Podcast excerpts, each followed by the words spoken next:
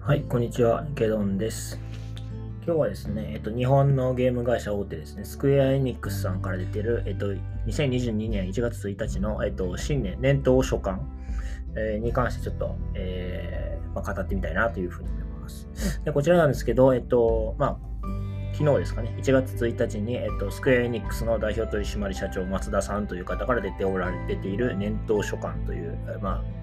えー簡単な年頭の挨拶です。でその中で、えっと、ブロックチェーンゲームに、まあ、スクエア・エニックスが、えっと、乗り出していくという、まあ、記述が結構あったので、まあ、その中から重要な部分を抜粋してみたいなというふうに思います。で、ここから、えっと、抜粋なんですけれど、トークンエコノミーの進展により明示的なインセンティブが提供されることで不安定性が解消されるだけでなく自らの創作に対するアップサイドが可視化されることとなりより多くの人が人々が創作活動に携わり没頭することで一層ゲームが面白くなる面白く成長する可能性が広がると思います。当然その果実は純粋にゲームを楽しみたいと考える多くの人々にも新しいゲーム体験という形で還元されることでしょう。Play to have fun から Play to earn さらには Play to contribute まで様々な動機を持ったユーザーがゲームに関わり相互に関連付けられる。それを可能とするものがブロックチェーン技術に基盤を置くトークンなのです。そしてトークンエコノミーをゲームデザインとして成立させることで自律的なゲームの成長を実現していく。このエコシステムこそが私が分散型ゲームと呼ぶゆえんであり今後のゲームのあり方の潮流の一つとなっていくものと期待しています。完成品としてのゲームを通じたゲームプレイヤーとゲーム提供者のワンウェイの関係これを分散型との対比で中央集権型ゲームと呼ぶとするならば中央集権型ゲームに加え当社のポートフォリオに分散型ゲームを取り込んでいくことこれが今年以降の大きな戦略的テーマです。ブロックチェーンゲームを実現、する基盤技術要素技術はすでにそこにあります。暗号資産に関わる社会的リテラシーも数年前と比して、格段に深まり重要度も向上しています。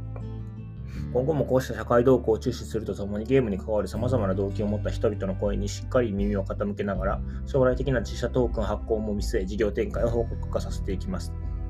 はい、ここまででバス終わりなんですけれど、そうですね、ここが非常に重要な部分かなというふうに思います。まあ、スクエアエニックスがまずブロックチェーンゲームに非常にあのこう、えーひ重視しているということがまず大事なこと1点目。でそれから、えっとまあ、トークンエコノミー、えーですね、まあ、これを可能にするブロックチェーン技術こそが、えーまあ、創作者に対する、まあ、そのインセンティブ付けになっているということですね。ま、これによ、この技術によって、より多くの方が創作活動に加わり、ま、没頭していくことで一層ゲームを面白くする可能性があるというのが2点目ですね。で、まあ、このブロックチェーン技術を可能にあによって、まあ、創作活動がより活性化されることが、ま、従来の中央集権型ゲームとは反対の言葉で分散型の、ま、ゲームであるということですね。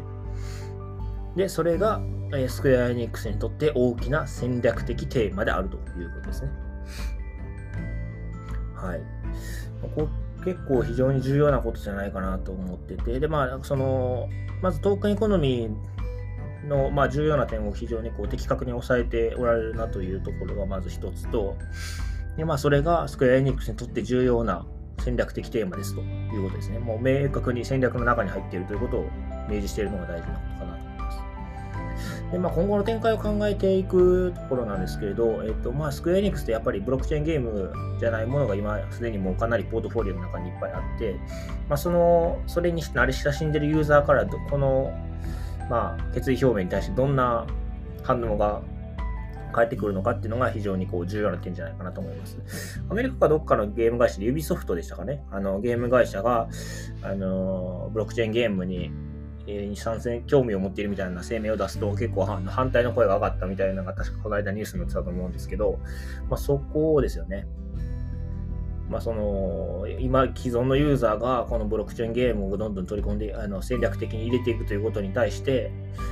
まあ、反対なのか賛成なのか。